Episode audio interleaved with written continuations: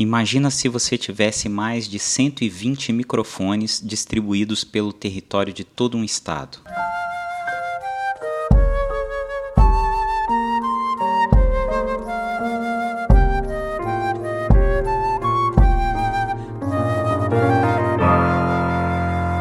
Olá, eu sou Heitor Oliveira e esse é o podcast do projeto de extensão Oficina de Criatividade Sonora da Universidade Federal do Tocantins. Para saber mais sobre o projeto, acesse teatrodeinstrumentos.blogspot.com e siga nosso perfil no Instagram, ocres.uft.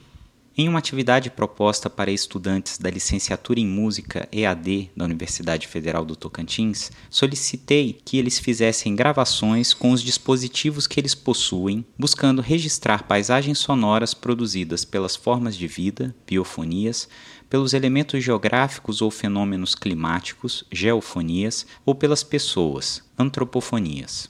O exercício estava fundamentado pela escuta do podcast do Museu de Sons Perdidos, que eu já mencionei no episódio anterior, e pela leitura de uma entrevista de Steven Feld, etnomusicólogo com extensa discografia de registros sonoros, culturais e também do mundo natural.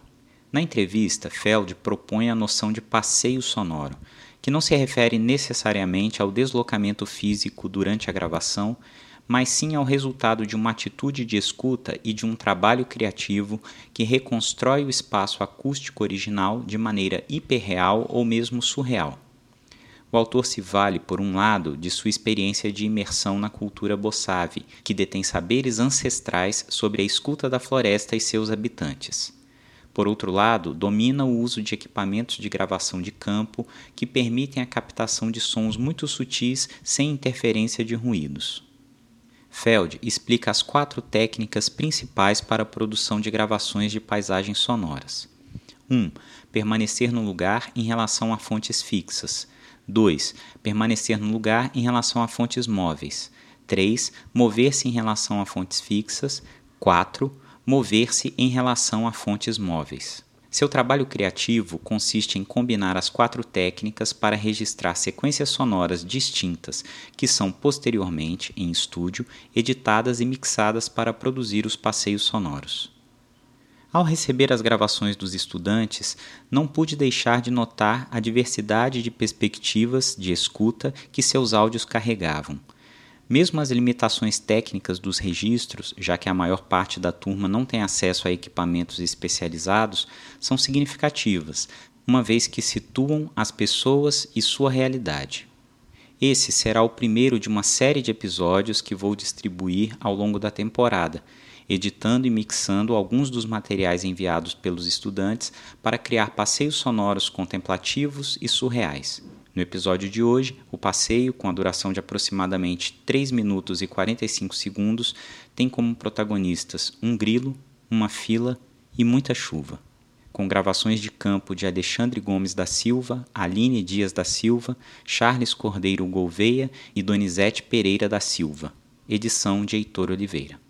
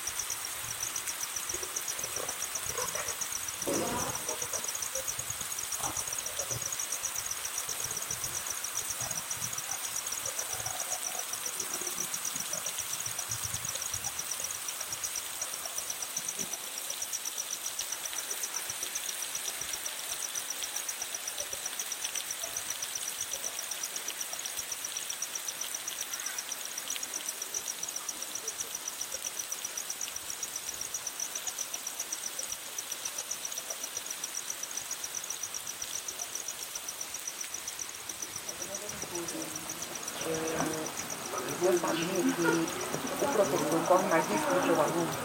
Por quê? Porque às vezes a gente tem a consciência de em casa, a gente tem a consciência. E a escola é um lugar ideal e nem na nossa casa não é. Levanta a mão pra mim, por favor. Quem não tem senha aqui está aguardando atendimento.